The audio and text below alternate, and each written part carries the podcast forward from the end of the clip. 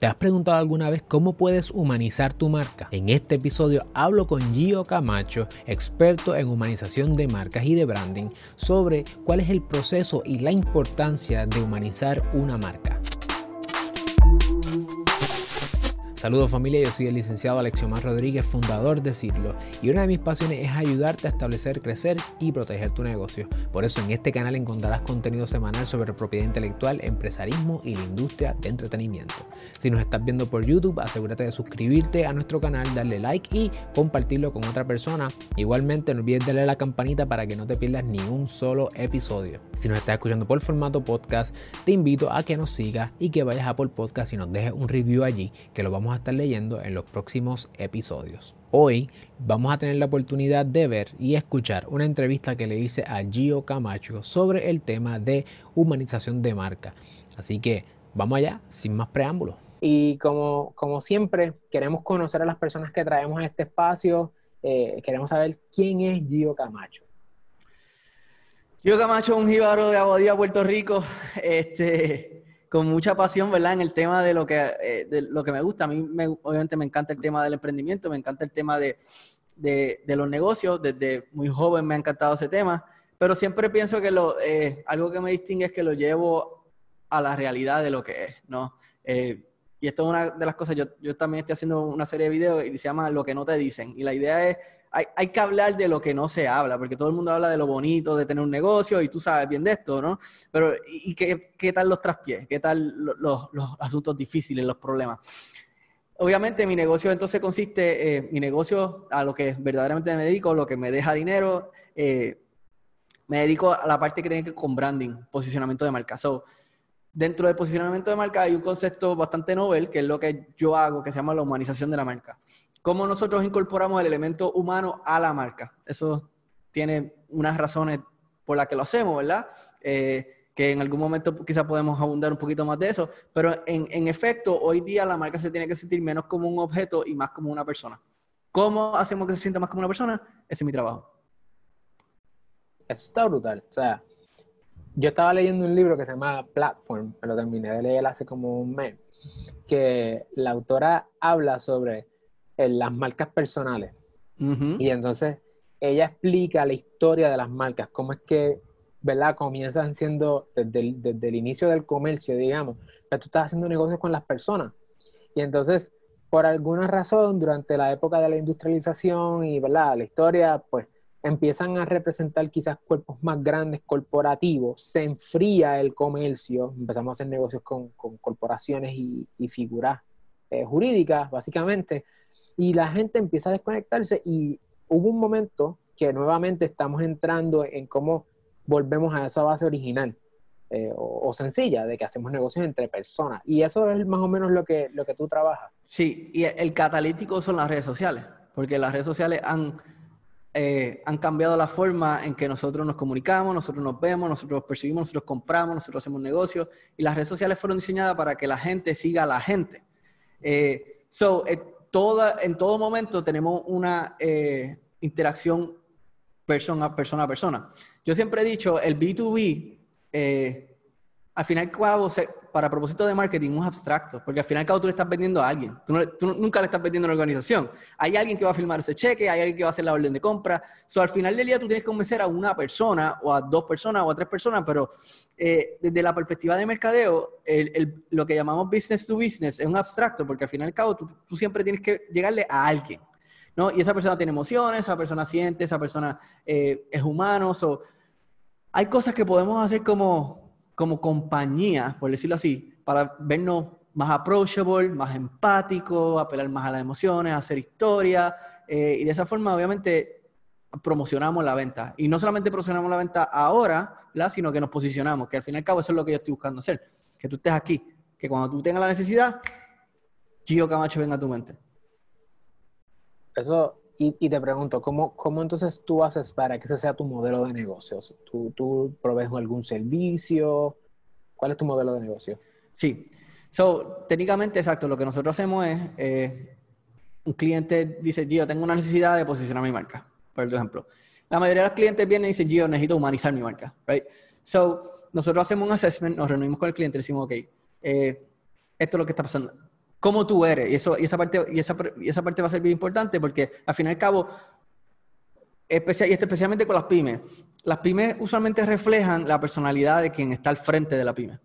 Okay, lo que pasa con los negocios pequeños es que crean una personalidad que en la franquicia no se nota tanto. ¿Por qué? Porque precisamente la franquicia lo que quiere es eliminarle esa parte. Pero los coffee shops sí, eh, algunos te tratan más serio, algunos son bien funny, algunos son bien wild, you know, por, por poner un ejemplo.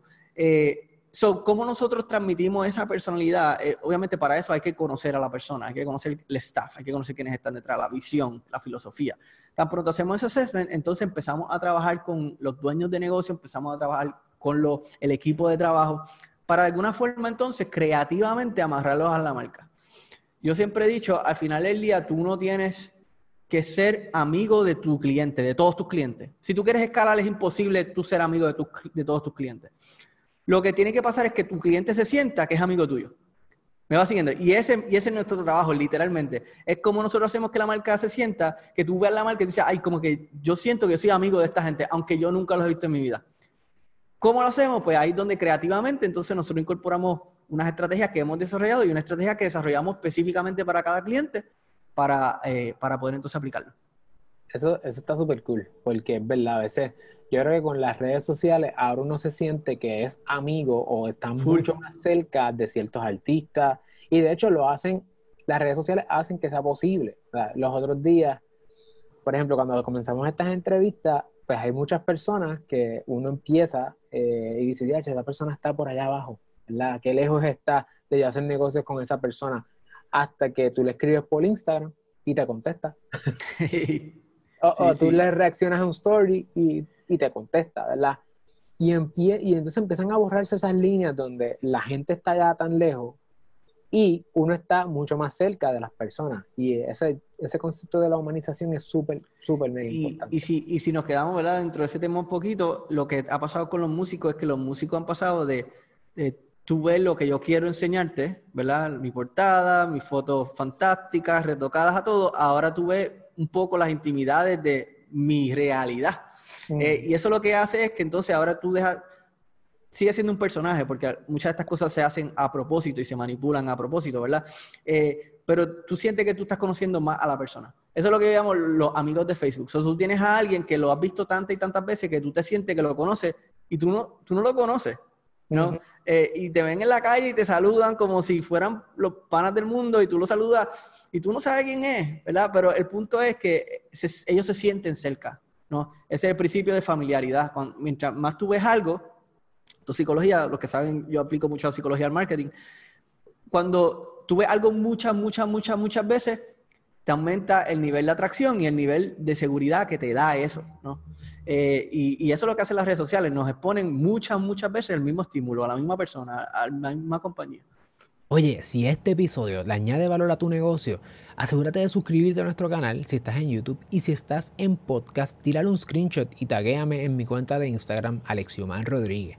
Regresamos. Eso está súper chévere, de verdad, y ayuda a que eventualmente tú lo que estás estableciendo una relación con esa persona y la venta va a ser mucho más, es un byproduct de tu... O sea, no, tú no estás pensando en vender necesariamente siempre, tú estás pensando en crear una relación con la marca con el humano detrás de la marca, el equipo de trabajo, porque yo he visto de, tu trabajo que tú incluyes a las personas como parte de la, de la marca y eso está brutal.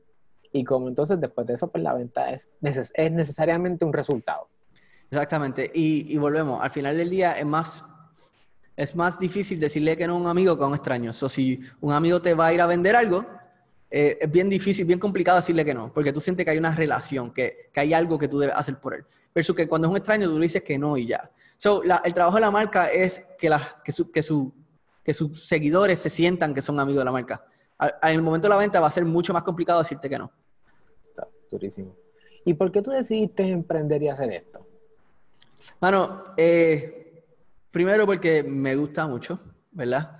Eh, yo, yo soy de esas personas y yo sé que tú también lo puedes decir eh, somos personas lo suficientemente afortunadas para decir que vivimos de lo que, lo que nos gusta, nos disfrutamos. Eh, yo pienso que eso es un privilegio que obviamente no todo el mundo tiene, pero todo el mundo debería aspirar a tener, ¿no? Eh, yo, en eso yo soy bien realista, yo sé que hay quizá tú no, yo no creo que en la mayoría de las ocasiones tú renuncias a tu trabajo porque no te gusta y te fuiste a lo loco y al merced de lo que pase. Uno tiene que ser planificado y yo fui planificado, yo no siempre trabajé en lo que me gustó, eh, pero siempre fue a lo que aspiré y, puedo decir que, que, ahora lo hago. ¿Por qué lo hago? Número uno, porque me gusta. Me gusta muchísimo. Eh, y número dos, porque eh, son convicciones, ¿no? yo, yo creo que cuando la marca se hace más humanizada, no solamente en su imagen se humaniza, sino que en su conmovisión se humaniza. So, ahora empieza a tratar a, su, a, su, a sus empleados y empieza a tratar a su cliente ya no como un signo de dólar, como una oportunidad de hacer una venta, ahora empieza a tratar como persona. Y yo pienso que, que algo que, como las redes sociales han traído muchas cosas buenas, algo que nos ha traído en las redes sociales y la tecnología malo es que nos ha separado ese, sentido de afiliación, o sea, eh, estamos cerca y estamos lejos. Eh, entonces, si de alguna forma yo puedo coger y, acercar la marca a que honestamente y, verdaderamente se preocupe por su cliente, yo pienso que una forma de la, humanización no solamente ayuda a la venta, sino que desde la otra perspectiva ayuda a que la experiencia sea más humanizada. Y creo que es algo que todos deberíamos aspirar. Básicamente, estás llevando que las personas empiecen a mirarse a sí mismas como un fin y no como un medio. Y estás dando, estás haciendo que las compañías que trabajan contigo tengan un concepto más, eh, ¿verdad? De, más comunitario y, más humano. Y volvemos al asunto de, la humanización, pero es, es, es, un cambio de mentalidad y de visión completa. No, no es simplemente, yo creo que las personas que nos están escuchando y viendo, no es solamente decir, ah, es que yo quiero humanizar mi marca para vender más, es que hasta tu visión de cómo se va a dar esa relación con el cliente y con tu cultura interna tiene que cambiar. Ahora mismo estoy leyendo un libro que se llama The Client Centered Law Firm y, y en la industria legal, pues, esto que tú estás mencionando es innovador en, en los negocios. Imagínate tú en la industria legal es, mucho más innovador todavía porque la industria es una industria que se, resiste al movimiento y al desarrollo. Entonces, según ese libro, eh, precisamente lo que tú estás diciendo de humanizar la marca, ellos están diciendo tú tienes que humanizarte, porque los abogados cuando, y las abogadas cuando entran a la escuela de derecho, ya las personas dejan de ser Gio y Alexiomar, es demandante y demandado, o contratista y patrono. Entonces, le quitamos su sentido de humano y lo metemos dentro de una caja que tiene un título y tiene unas obligaciones y unos créditos. Qué brutal. Dice, tienes que cambiar la manera de ser. Es la señora tal versus la corporación tal. Y hay que ponerlo en su justa perspectiva y creo que eso está también por ahí. Que, que al final del cabo no es una estrategia solamente, sino que es un cambio de cosmovisión. Obviamente no todo el mundo lo entiende, eso hay veces donde tú simplemente tienes que vender la estrategia y llevarlo Exacto. Poco a poco, pero en general lo que se está proponiendo es que tienes que ver la gente como lo que son, ¿no? Ellos tienen emociones, ellos les gusta que los llamen por su nombre, ellos les gusta que tú te recuerdes qué es lo que a ellos les gusta comer, en el caso de los restaurantes, ¿verdad? Eh, es como tú tratas a un amigo, tratar de tratar a, tu, a tu cliente. Eso está brutal, de verdad, y te felicito y te, y te que sigas y que cuando te sientas medio down, sigue para adelante. porque es súper importante. ¿Cómo tú conseguiste tus primeros clientes al tener que al vender una cosa, un producto tan innovador? Bien complicado. Eh, y te voy a decir por qué es bien complicado. Siempre que tú estás introduciendo algo al mercado, sea un producto, sea un servicio, sea lo que sea, en el caso de un servicio, tiene que haber un proceso, hay un learning curve. Un learning curve no solamente para ti, porque tú tienes que estar listo cuando estás tratando, por lo menos bastante preparado. No tienes que estar listo porque yo pienso que uno nunca está listo en la vida, pero bastante preparado cuando vas a lanzarte. Eh, tienes que saber lo que estás hablando y por qué lo estás diciendo. Pero en, en el mercado tiene que haber un learning curve. Eh, la gente tiene que entender, primero aprender por qué lo necesitan. ¿Por, ¿Por, qué yo quiero comprar eso? ¿Por qué yo necesito eso en mi negocio? Son mi estrategia desde el principio y, es una de las cosas que hablamos en la humanización y, y, aun cuando no hablemos de la humanización, si hablamos de un concepto que se llama el CMOT, Zero Moment of Truth, también lo podríamos aplicar. Hay que dar información, hay que dar información, hay que educar a la gente. Si tú no educas a la gente de tu producto nuevo, ellos nunca van a entender por qué lo necesitan. So, ¿cómo yo conseguí mis primeros clientes? Proceso de educación. Ese proceso de educación no necesariamente eh, vino a través de las redes sociales, sino que se podía dar, me contrataban para un branding corporativo, que es un logo, que yo también trabajo esa parte, Pero en el proceso decía, oye, tú sabes que tú deberías considerar hacer esto, esto y esto. ¿Por qué? Por esto, por esto. Ah, pues cotízamelo. Ah, mira, tú deberías considerar. Y de esa forma va guiando. Tan pronto ya tú tienes un producto bueno desarrollado y la gente empieza a consumirlo, es mucho más fácil la venta, ¿no? Eh, pero siempre, siempre, siempre y cuando uno tiene que hacer la salvedad de que al fin y al cabo yo no quiero venderte un producto, yo no quiero decirte, mira, aquí tienes un paquete de branding humanizado solamente, sino que yo quiero de alguna forma cambiar la forma en que tú, la conmovisión de tu negocio. ¿Y qué retos fueron los retos que más tú, tú enfrentaste en este proceso de educar a las personas de que, mira, existe una situación, existe un problema, eh, ese problema lo tienes tú también y yo te puedo ayudar a resolver ese problema? ¿Cuáles fueron algunos retos o los más retos? El primer reto es, tú tienes que eh, validarte a ti mismo, ¿no? tú tienes que decirle, es, todo esto que yo estoy hablando, honestamente, hace sentido y funciona. En el caso mío, yo tengo la ventaja de que yo, yo puedo ser mi propio guinea pig. O yo puedo, yo, tengo una estrategia que quiero eh, implementar, ¿verdad? Eh, yo siempre la pruebo conmigo primero. So, yo digo, eh, vamos a ver si conmigo me funciona. Oye, conmigo me funcionó. Y después le digo a un cliente, oye, vamos a intentar esto, ¿qué tú crees? Si me dan la autorización, lo tratamos. Oye, funcionó. So, eh, el primer reto, obviamente, es que tú tienes que coger toda esa información, depurar esa información, encontrar un plan to action con esa información, porque información por información es, ¿qué es? Una enciclopedia, right? So, tú, tú, tienes que saber qué vas a hacer con eso y cómo vas a implementar eso. Eh, y luego, obviamente, el segundo reto es conseguir que te lo paguen. Porque si no, volvemos. Eh, yo siempre lo he dicho, y, y, si tú quieres tener un negocio es porque tú aspiras a, hacer dinero. Quizás no estás haciendo dinero ahora, y eso está fine, no todos los negocios están haciendo dinero ahora mismo, pero sabes que aspiras a hacer dinero con ellos. Eso, eh, ¿cómo tú monetizas eso? ¿Cómo tú monetizas esa información, esos talentos, esas capacidades? Obviamente, eso es un segundo reto. Y, y el tercero es, obviamente, ya cuando empieza, en el caso mío, que en los últimos años he estado dando muchas conferencias, muchas charlas, etcétera, ya es un reto más de logística, como yo organizo, ¿verdad? Entre dar la información, dar la charla y el trabajo no se me acumule en la oficina. Eh, así que, y por ahí mil y un reto que podríamos seguir hablando, pero fundamentalmente esas son las cosas, eso sí como el, el, proceso, ¿verdad? Eh, por el que se ha pasado. Eso está, eso está cool porque a veces las personas piensan que solamente eh, empezar es un reto. Y, y sí, empezar trae sus retos, pero mantenerse y crecer eh, tiene también muchos retos que a veces son más difíciles de vislumbrar porque hay, ahora mismo hay más literatura sobre cómo empezar que sobre cómo crecer o cómo quizás proteger lo que ya tú tienes.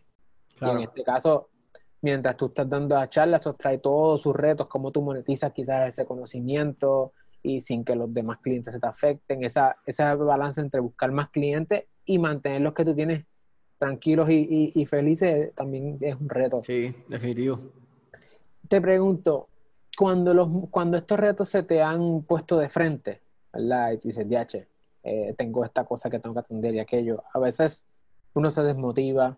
Retos como el de ahora, de, la pandemia y de la cuarentena, es un reto también de uno como, como negocio, ¿verdad? Como emprendedor, empresario.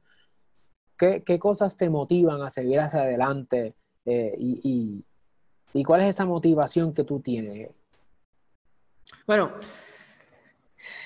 la realidad es que, y, esos momentos siempre llegan, y no solamente ahora, en el contexto de que tenemos la pandemia, eso, eso te va a pasar aún cuando no haya pandemia, ¿no? Hay momentos de la vida donde yo, te, yo soy de la gente que yo tengo un growth mindset. So, cuando, cuando mientras uno está creciendo, uno se siente bien, right? Uno se siente, uno está viendo que está creciendo. Pero siempre eh, eh, hay, esto es una curva. No, siempre hay un momento donde tú sientes que estás decreciendo, o tú sientes que estás en un plateau, que estás que estoy estancado, ¿no? Eh, so, en esos momentos también uno se desmotiva. Hay, hay veces que por el mismo trabajo tú podrías dedicarte como que, mira, me saturo. La realidad es que uno tiene que, número uno, tiene que tener disciplina. Eh, y la disciplina, eh, lo que implica tener disciplina es que tú, tú haces las cosas aun cuando tú no quieras hacerlas. Vamos a empezar por ahí. So, y hay mucha gente que no, no quieren entender eso. aun cuando yo amo lo que, lo que hago, hay veces que yo no quiero hacerlo. Es una realidad. So, cuando no quiero hacer lo que hago, me quedo en mi casa, no, hay que tener una disciplina. Hay, hay que crear hábitos. Eh, y eso es lo que muchas veces la gente no entiende. La gente piensa que van a trabajar en lo que aman para, eternamente y para siempre y nunca van a tener un día malo en su vida. Pues mira, sí vas a tener días malos en tu vida, pero tú haces las cosas porque tienes que hacerlas, ¿no? Porque tú te propusiste esto y si tú no las haces, es como, como el ejercicio. Si tú te propusiste eh, rebajar las 20 libras, tú tienes que hacer ejercicio. ¿Tú, ¿Tú, quieres hacer ejercicio después de un día de gym? Nadie quiere hacer ejercicio después de un día de gym. Le duele todo. Pero ¿qué pasa? Tienes que hacerlo, ¿right? Eh, y, y, esa disciplina, yo creo que esa disciplina es fundamental. Yo en eso soy bien disciplinado. Yo, yo tengo mi hora de levantarme, yo tengo mi hora de acostarme, yo tengo mi hora de hacer las cosas, yo tengo mi horario eh, diario, aún en la pandemia lo estoy haciendo. Este, so, esa, esa, es la primera. Y segundo, obviamente, tienes que eh, rodearte de gente que tengan tu mindset. Yo, yo, y en esto no quiero sonar cheesy, ¿verdad? Todo el mundo dice como que pues sí, hay que rodearse de gente positiva y todas esas cuestiones, eso, eso, es importante, pero más que gente positiva, fíjate, yo pienso que hay que rodearte de gente que, que sean reales y que te metan el bofetón. Y esos son los con los que yo me rodeo, que, los que me dicen, eh, Gio, no, no, en vez de decirme, Gio, tú puedes, tú vas a lograr esto, me dicen, Gio, eh, estás estancado, estás en, en las papas, you know, eh, ¿qué está pasando? Cuéntame, ¿qué está pasando? Y, y esa gente que te pueden como que dar el slap in the face cuando tú lo necesitas, porque verdaderamente se preocupan por ti y esto es lo que hace un mentor en cierto sentido. El mentor no solamente te enseña, sino que el mentor es el que te dice, estás haciendo esto mal y lo estás haciendo mal por esto, esto y esto. O tienes que considerar esto, pegarle el freno, está muy rápido. Eh, y tener una persona de, de carne y hueso que te mentore, yo pienso que es sumamente importante. Yo tengo unos mentores, algunos los veo más a, seguir, más a menudo, otros no los veo tanto, pero de vez en cuando recibo un mensaje de ellos y me dicen, vi esto y como que no pienso que deberías hacerlo. Dude, no hemos hablado hace tiempo, pero eh, y tú me vienes a tirar esa, pero la realidad es que lo hacen porque se preocupan por mí. Cuando sigo su consejo, es realidad. Quizás debería estar haciendo esta otra cosa. So, yo pienso que rodearte de, ese, de esas personas eh, eh, es fundamental, por lo menos en el caso mío es fundamental. Sigue leyendo, buscando información todo el tiempo, tratar de seguir creciendo todo el tiempo. Yo pienso que eso se vuelve un hábito. Eh, y fundamentalmente eso. So, cuando tú entiendes, y, y, esto que nos acabas de dar es un power tip. O sea, a veces las personas piensan que estar motivado es una cuestión de que, como dijiste, si yo hago lo que amo, pues ya siempre estoy motivado. No. No. Hay, días, hay días que tú puedes estar haciendo lo que amas, estar con la gente que te ama, la gente que tú amas y todo hacer peaches and cream y tú por dentro no quieres hacer nada, quieres simplemente meterte ahí y, y, y pues literalmente mirar para el techo. Ante esos momentos, la motivación es go back to the basics y basics son rutinas, disciplinas que tú estás establecido, sistemas que van desde tú ¿verdad? Ponerte un horario que significa que tú mismo estás sacrificando a no tener otro horario que, uh -huh. que, tú mismo te estás poniendo. Disciplina interior y disciplina con la gente que está alrededor de tuyo, estar dispuesto a ser disciplinado de alguna manera, ¿verdad? Decirte, no cojas por aquí, ve por acá, que a veces la gente piensa que emprender es hacer lo que me da la gana, tampoco. Eh, siempre vas a tener personas alrededor tuyo que van a estar en ese proceso de disciplina y cuando tú estás desmotivado, tú vuelves, tú te aseguras de tener un buen sistema de disciplina que te ayude a ir over the hump. Porque después de esto, pues lo que va a pasar es que pues ya se te quitó la desmotivación porque es una cuestión interna y, y para la próxima, pues sabes que la disciplina y las rutinas te ayudan. Eh, y me hablaste de, de, mejoramiento y de crecimiento, que también es parte de tus disciplinas y tus rutinas. ¿Hay, algo, ¿Hay algún material que tú consumes más que otro? Que tú dices, mira, este libro o este podcast eh, o este canal de YouTube me ayudan un montón que tú puedas eh, recomendarle a las personas? Eh, sí, definitivamente. La realidad es que eh, yo en eso soy bastante variado. Yo eh, tengo en mi libro, ahora mismo estoy leyendo uno de Jordan Peterson, no sé si sabe quién es, 12 Rules of Life. pero la realidad es que, volvemos, yo yo, y yo en esto yo soy una persona bien, bien picky, yo soy medio aburrido, yo leo cosas de, de lo que yo, yo, siento que puedo implementar, en eso mi mindset empresarial hace un takeover, yo digo, yo le puedo sacar chavo a esto, you know? E, ese es como que parte del mindset, como que es como cuando voy a hacer shopping, ¿verdad? Uno dice, si me compro esto, yo puedo sacarle dinero a esto, eh, si no puedo sacar dinero a esto, pues me lo podría comprar, fine, sí, me lo compro, pero usualmente me hago siempre la pregunta. So, en los podcasts que yo escucho, yo escucho muchos podcasts de psicología. Eh, me, gusta, me gusta un poquito escuchar el podcast de política, eh, así que eh, no política tradicional, no política de Puerto Rico, sino un poquito más filosófica, ¿no? me gusta escuchar cosas que tengan que ver con filosofía, sociología, etcétera, etcétera. Pero escucho, técnicamente eso es lo más que consumo leo libros y la internet, yo pienso que la internet hay tanta información accesible. So, a, mí me pasa esto. Me levanto por la mañana. Yo tengo mi rutina de que me levanto por la mañana antes que todo el mundo en casa porque yo tengo dos hijos pequeños eh, y si yo no me levanto antes que ellos, no voy, a tener, no voy a poder hacer lo que quiero hacer. So, yo me levanto temprano y hago mi café y ese es el momento donde yo me pongo a pensar y digo, eh, hoy mismo estaba leyendo sobre las jerarquías sociales, right? Estaba eh, un concepto de psicología, que, que, lo estaba leyendo porque lo vamos a implementar en un próximo taller que tengo. Así que estaba leyendo sobre eso y cojo y me meto en todos los resources pages que pueda en ese tiempo a leer sobre ese tema. So, en ese sentido, yo soy más un lector por tópico que quizás, y sí me leo un libro al mes o lo que sea, pero casi siempre todo el contenido que leo es eso, digo, quiero aprender esto, voy a leer esto. Eh, y así usualmente como yo, yo, yo consumo mi contenido. Eso está súper chévere porque, primero que estudiar y aprender o ser un estudiante en la vida e, e ir a la academia son cosas distintas. A veces en la escuela te obligan a, tocar temas que a ti no te interesan y cuando tú sales, a, a sales del sistema, tú piensas que no vas a volver a coger un libro en tu vida ni que vas a volver a estudiar en tu vida y eso no es así la gente que más tú admiras, los empresarios y las empresarias que tú quisieras ser como ellos, como el caso de Gio, son personas que siempre están en crecimiento y en educación y educándose. Hay personas que tienen su disciplina de decir, por ejemplo, yo voy a leerme un libro al mes y no, hasta que no terminen ese libro no lo sueltan. Hay personas que es más por tópico, como tú estás mencionando. Todos tenemos distintos approach. Lo importante es mantenerte estudiando. A mí, fíjate, yo tengo, yo trato de escuchar libros, este, escuchar podcasts en, temas de mercadeo y en temas de, digital marketing mayormente, de content creation.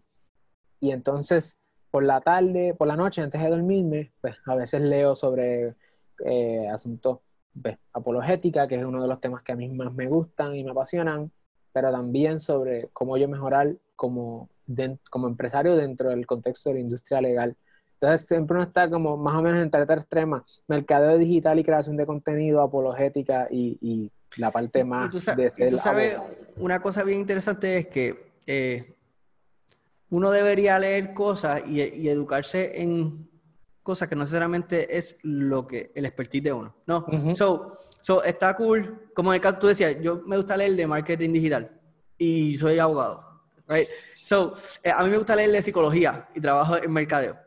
¿Por qué? Porque eso es lo que hace que te, saca del mindset de la cajita tradicional eh, que la academia muchas veces te pone, porque eso es una realidad también, ¿no? Eh, y, empiezas a, explorar tantas posibilidades, empiezas a decir, ven acá, si la gente se comporta así, si la gente hace esto, pues quizás yo puedo hacer esto en mis redes sociales para que la, provocar esto en la gente, una reacción, ¿no? Eh, y ese es el caso mío, o sea, yo trato de buscar información que esté fuera de mi círculo y ver cómo lo puedo traer a mi círculo y cómo lo puedo aplicar a mi círculo. Y eso, pienso yo que eso es lo que se hace innovación y te da, exacto, te hace creativo, ¿no?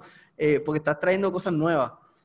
Yo creo que es importante que si te vas a llevar algo quien nos está viendo y nos está escuchando, y, y de hecho si te gusta lo que estamos eh, dando, toda la información que yo te está compartiendo, dale like y compártelo con una persona más porque realmente esta información es de mucho valor. De hecho, eh, y, el take this, llévate, este, llévate este, esta enseñanza.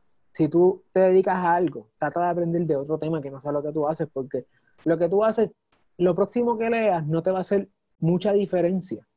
Ahora, si tú traes un tema nuevo y, lo, y ves cómo lo puedes incorporar a tu rutina, a tu trabajo, te va a ser mucho más innovador. De hecho, de quien más yo he aprendido durante mi primer año de emprendimiento ha sido de personas que no son abogados de personas que están en otras áreas. Así que a mí me ayuda un montón y yo creo que a ti, eh, la persona que nos está escuchando y viendo, te va a ayudar muchísimo. Y yo te estaba diciendo que eso es lo que él hace, así que es una de las claves del éxito para él. ¿Cómo tú defines el éxito en tu, en tu negocio y en tu vida? Hay muchas definiciones, pero quisiéramos conocer la tuya. Wow. ¿Cuánto tiempo tienes? Mira, yo, yo, tengo, yo tengo unos grupos que nosotros nos reunimos todos los lunes eh, a, discutir cosas, así temas filosóficos. El éxito es uno de ellos, ¿no? Eh, y el éxito es, bien interesante porque, eh, ¿cómo lo definimos? Número uno, que es bien personal, ¿verdad? Pero tiene que haber una definición colectiva que quizás le damos. Y la definición colectiva, obviamente, que le damos es, es, tener, es hacer chao, right? So, esa es la, eh, tener bienes materiales. El el gran problema que yo tengo con eso es que tú puedes hacer chavo y tener bienes materiales y ser un miserable. Eh, tú puedes estar trabajando en algo que odias, gastando tu tiempo en algo que tú odias, etcétera, etcétera. So, eh, la, forma en que yo he definido ser exitoso, ¿verdad? Eh, es como yo, para mí ser exitoso es tratar de ser la mejor versión de mí cada día. So, por darte un ejemplo, eh, ¿Cómo yo puedo, ahora mismo, estoy estamos haciendo los podcasts, estamos haciendo todas estas cosas. ¿Cómo mañana yo puedo hacer un mejor podcast que el No, y hay un crecimiento continuo porque yo reconozco que mi versión de éxito cambia. So, hay veces que estoy pensando en el dinero y, llenar un taller o, conseguir un contrato grande me hace sentir exitoso. Pero eso no puede ser todo. Eso hay algo que trasciende eso. Eh, y la realidad, al fin y al cabo, ser exitoso, yo pienso que ninguno de nosotros va, a tener esa definición súper, súper establecida, sino es, es entender que la vida es un recurso limitado. O sea, el dinero se gana y se pierde, la vida solamente se pierde, right? Eh, la vida es un recurso limitado que tenemos por cierta cantidad de tiempo y como yo maximizo ese recurso limitado, yo pienso que cuando nosotros tenemos ese mindset, ahora mismo, como yo aprovecho al máximo esta conversación que estamos teniendo. Eh, eh, eh, cuando yo tengo ese mindset, eventualmente, quizás yo no me sienta completamente exitoso, pero para las demás personas sí lo va a hacer. y nosotros, en la psicología, nosotros estamos buscando subir en una jerarquía de dominancia, ¿verdad? Y eso, eso el la autorrealización, todo el mundo quiere ver cómo puede subir el escalón, el próximo escalón.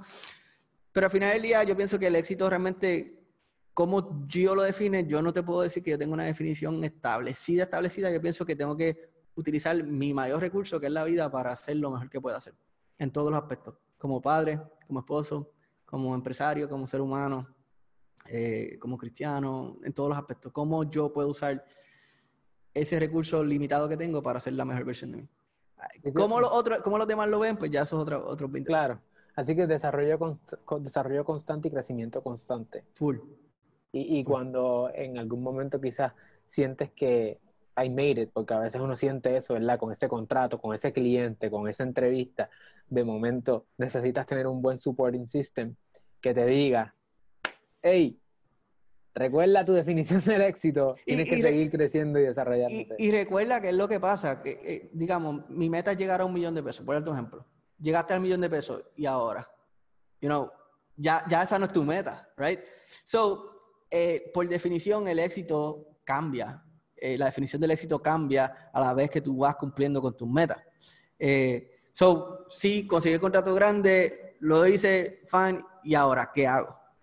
So, esto, esto, esto, esto es algo que nos pasa a todos nosotros, ¿no? Y por eso es que, por eso es que tú puedes, yo digo, tú puedes ser, tener 15 millones de pesos y no, sentirse, no sentirte exitoso, porque ya lo lograste. So, ¿cuál es, qué, what's next? So, sí hay una satisfacción inmediata que tú recibes cuando tú ves que tu cuenta le llega al millón de pesos y te puede durar, digamos, meses, te puede durar quizás hasta años, pero eventualmente ya eso no va a ser tu meta, va a ser otra meta. Eh, por eso yo, siempre lo veo como que esto es un proceso de crecimiento continuo. Las metas cambian y mis metas hace 15 años no eran las metas de ahora, definitivamente. Es importante que nos mantengamos pensando en crecimiento, en desarrollo. Y una de las formas en que tú puedes hacer eso es precisamente escuchando este tipo de contenido que te mantiene eh, viendo quizás la vida de otros puntos de vista y ver cómo quizás te podrían ayudar algunos puntos que estamos compartiendo contigo eh, en esta hora.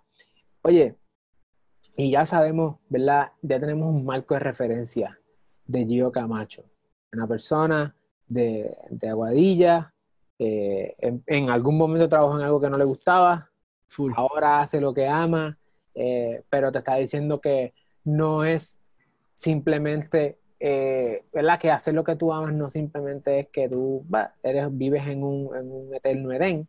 Hay momentos donde la cosa se pone difícil y es importante rodearte de personas que te ayuden a tu crecimiento y desarrollo, que tú mismo, sobre todas las cosas, tenga un buen sistema de disciplina y de trabajo para que puedas alcanzar esas metas que cada vez se mueven porque tu desarrollo aumenta, por lo tanto las metas aumentan y suben y, cambian, ¿verdad? El tipo de, el tipo de definición que tú le das al éxito en, determinado tiempo. Acá nos dicen en Instagram que hay que comer saludable, a tener paz y amar. Eso, esa sería más o menos la definición del éxito eh, para esta persona. Así que ciertamente tenemos que cuidarnos porque si no cuidamos la maquinaria, no vamos, a, hacer, no vamos a funcionar. Por eso estamos en cuarentena, cuidando la maquinaria. Así Ahora, vamos a los sustantivos. Vamos a, los sustantivos en materia de, la, de, marketing, de humanized branding. Porque el otro fue sustantivo de valor. Eso es mucho más pesado que lo que vamos a hablar ahora, pero yo sé que hay personas que tienen dudas contra. Tú mencionaste de unas cosas de humanizar la marca. A lo mejor yo estoy cometiendo los errores que yo cometí cuando empecé y si no fuera por la conversación que tuvimos, yo no hubiese podido pivotear. ¿Cuáles son errores comunes que tú identificas en personas que están comenzando con el uso de su marca? que no están lejos del humanized branding. Ok, sí. So, eh, lo, primero, y esto es una pregunta que, yo, yo, se la hago a todos los comerciantes eh, de, una, alguna, de alguna forma u otra. O lo primero que la primera pregunta que yo siempre le hago es, tu negocio sobrevive sin ti. En el caso, en el caso de Alex, yo le digo, si yo saco a Alex de Sitlo, sobrevive Sitlo. Si la pregunta es sí, no me necesita para nada, probablemente tú creaste un concepto tipo franquicia donde, right? So, cada cual es, independiente, ¿no? Hay un sistema tan tan sólido y establecido que no necesita de ti. Pero en el caso de las pymes, que usualmente, porque recuerda que la humanización, aunque se está utilizando en las compañías y las corporaciones grandísimas, porque ahorita te puedo dar algún ejemplo de eso, donde se hace bien, bien, bien relevante es en las pymes, en las pequeñas y medianas, que son las que están, más que están creciendo más rápido. ¿Por qué? Porque hay un cambio generacional, etcétera, etcétera. El punto es que si yo saco al dueño de la pyme, usualmente no funciona. Si tú eres una parte fundamental de tu negocio, administrativamente, la gente te llama, te busca a ti, tú eres una parte fundamental de tu negocio, tú tienes que ser una parte fundamental de tu marca. Y eso, no, y, eso tiene que pasar, right? Porque de esta forma la gente, eh, eh, tu negocio sin ti no funciona. So, lo primero que yo siempre le digo a todo el mundo, y el primer error es que yo veo, es que estamos jugando el juego de branding como lo jugábamos hace 15 años atrás, antes que existieran las redes sociales. Yo tengo un logo, vendo el logo, vendo los colores corporativos, nadie sabe quién trabaja ahí. Eso es un error hoy día like, gigantesco.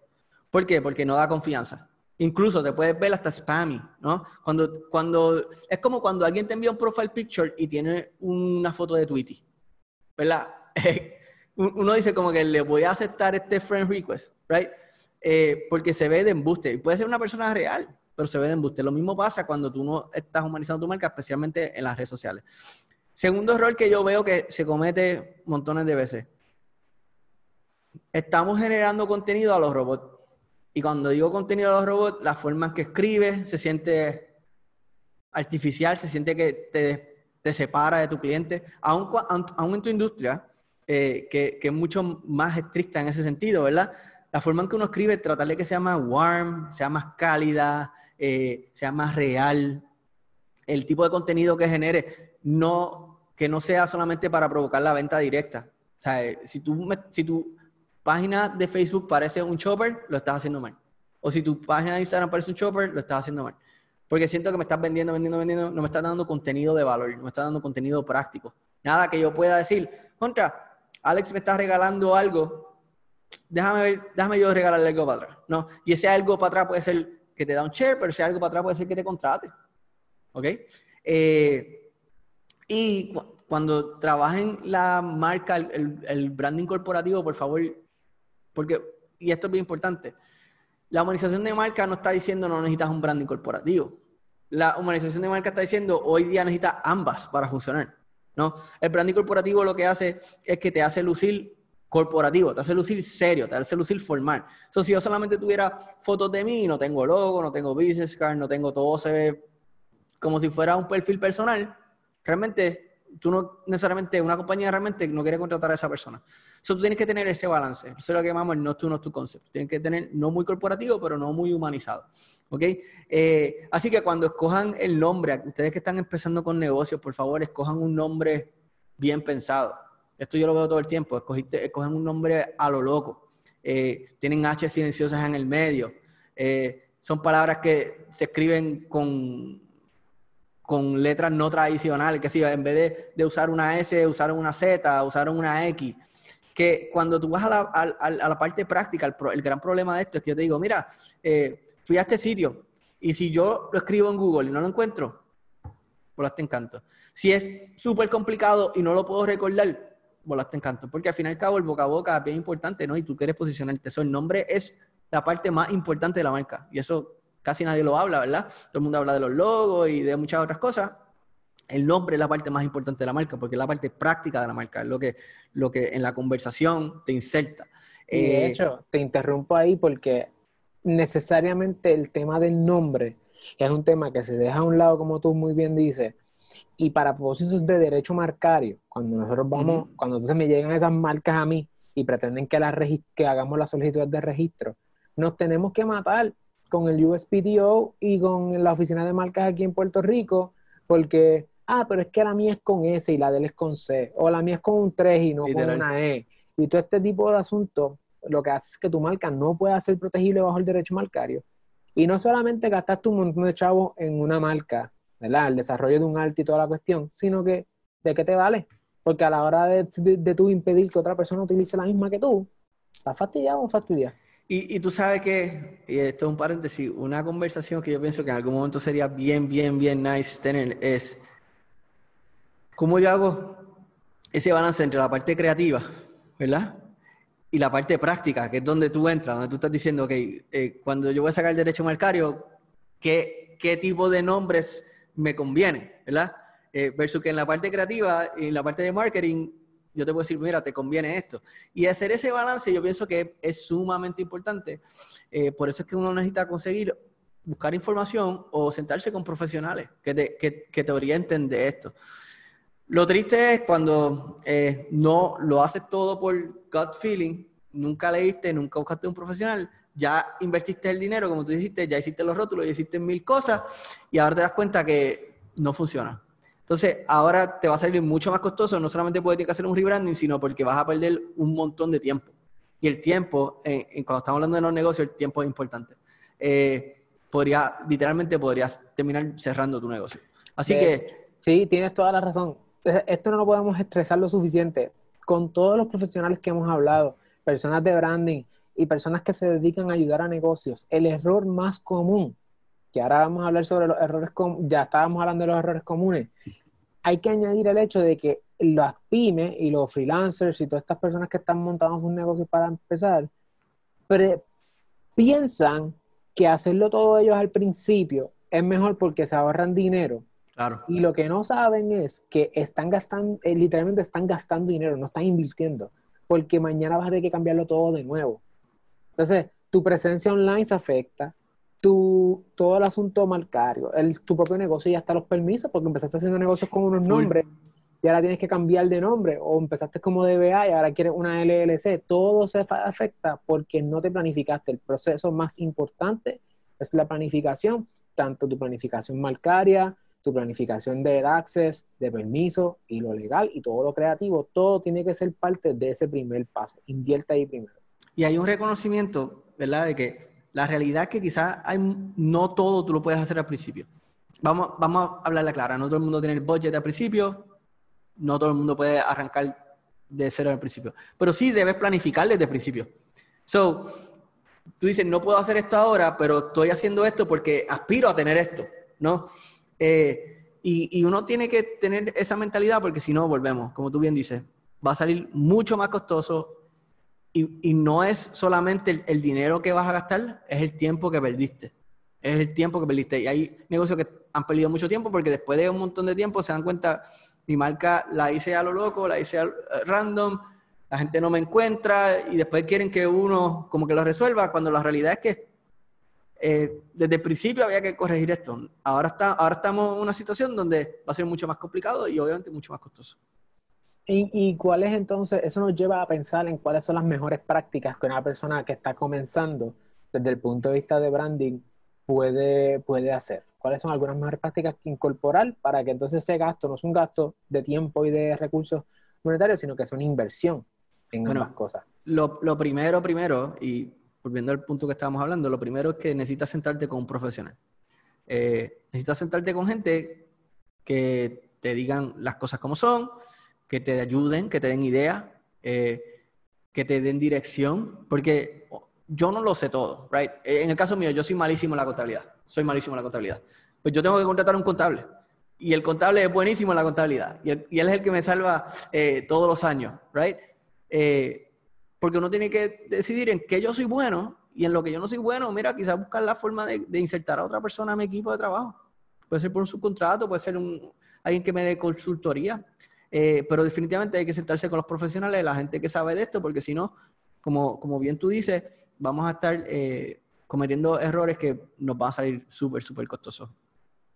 Otra cosa que, que pienso eh, es que en la parte que tiene que ver con la marca hay que ser consistente y esto, y esto yo sé que tú lo estás haciendo y lo estás haciendo muy bien, so yo veo eh, la, la, forma en que tú posteas, la forma en que los, tus posts, eh, tu, humanización, la gente que yo veo, el look que les doy, eh, eso va a ser bien importante que yo sea consistente.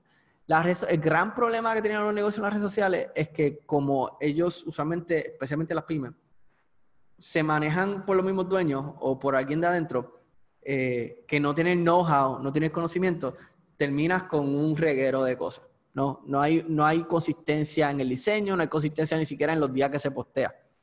Eh, estos días yo di un taller eh, de marca digital, de mercado digital, y una de las cosas que digo es que tienen que tratar las redes sociales como si fueran parte de su trabajo, porque en efecto son parte de tu trabajo. Tú no dejas la contabilidad para cualquier día y tú no dejas de hacer la compra para cualquier día. Eh, tú tienes que, tú lo pones en agenda y tú lo haces y tú, y tú pones cosas, los números correctos y tú hacer la, lo, compras los productos correctos. Lo mismo pasa con las redes sociales. Tú tienes que planificarlo, hacerlo parte de tu trabajo, tomarlo con la seriedad que tiene. Eh, y dentro de las redes sociales, yo otra cosa que siempre le digo a todo el mundo es que se tienen que enfocar en los números correctos. Esto yo pienso que otra cosa que tenemos que empezar a hacer como dueños de negocio. Eh, los likes están cool y los likes nosotros nos llenan el ego, nos satisfacen el ego y tú dices, diablo, tengo toda cantidad de likes pero no necesariamente el número más importante es aumentar el engagement. Tú quieres que la gente interactúe con tu marca, que la gente interactúe contigo, que la gente te esté dando share, que la gente te esté enviando mensajes, eh, porque obviamente eso es lo que hace que estás creando un fanbase de gente que están activa, no, no un montón de likes que ni siquiera ven tu contenido. Eh, y esas son la gente que te van a recomendar, esas son la gente que, que, te van a consumir tu producto, esas son la gente que va a comprar tus talleres, esas son la gente que va a estar contigo todo el tiempo. Así que hay que enfocarse en los números correctos. Yo pienso que esas son prácticas que tenemos que empezar a hacer. Eh, contratar a un profesional, hay que ser consistente en mis redes sociales y, con, y especialmente con la marca. Y obviamente en las redes sociales enfocarme en esos números que, que son relevantes, que en este caso sería el engagement. Es importante, familia, que estemos conscientes de, la importancia, valga la redundancia, de que tengamos información correcta. Yo, yo los invito a que sigan allí en las redes, aquellos que todavía no lo siguen están atrás, este, hay que conectarse con Gio. Eh, escuchar, está lanzando muchísimo contenido y, y, te va a ayudar con esta información a que tú tengas una mejor práctica de negocio. Porque después de todo, las personas quieren hacer negocio con las personas, que es nuestro gran take de, el takeaway de esta conversación. Es importante que humanicemos, que entendamos que somos individuos haciendo negocios con individuos, que son, más que negocios estamos haciendo relaciones. Y precisamente por eso que queremos hacer relaciones, que queremos tener un engagement. Queremos que las personas estén engaged en la relación, ¿verdad? Sumergida, que, que exista eh, no, más, no tanta cantidad, sino calidad. Y para muchas veces para tener calidad hay que ser consistente eh, en, nuestro, en nuestro producto, en las comunicaciones que hacemos, en el manejo de nuestra marca. Y no sabríamos esto si no es porque profesionales como Gio nos están eh, informando. En mi caso, yo tomé la decisión de traer un equipo a partir de enero porque precisamente el primer año, eh, bueno, los primeros meses yo estaba haciéndolo todo y por más que leía y por más que a veces uno quiera conocer, pues a lo mejor tienes el conocimiento para manejarte, ¿verdad? Pero no es, no es la diferencia de que yo traje a la gente de Infinity Media Pro, que Alex Hernández, que también es de allá del oeste. Yo estoy en Mayagüez, así que yo, mi, yo, yo estoy, está en el oeste. Eh, muchas veces desde muchas veces uno quiere hacer las cosas uno y no es hasta que uno invierte que uno ve que el negocio arranca y dice, contra, si hubiese hecho esto antes, ¿dónde estaría ahora? Y eso es lo que nosotros queremos evitar, que pasen un año, dos años, tres años y tú digas, contra, mano, si hubiese escuchado allí o más temprano, si hubiese aprendido más sobre este tema antes, quizás estuviese tu negocio eh, en una mejor posición. Así que aprovecha este tiempo de cuarentena. Este es el momento para que conecte te informes, te educas, aprendes algo nuevo para poder lanzar tu negocio. Eh, y si vas a comenzar, pues crecer con, y comenzar con el pie derecho y que puedas crecer.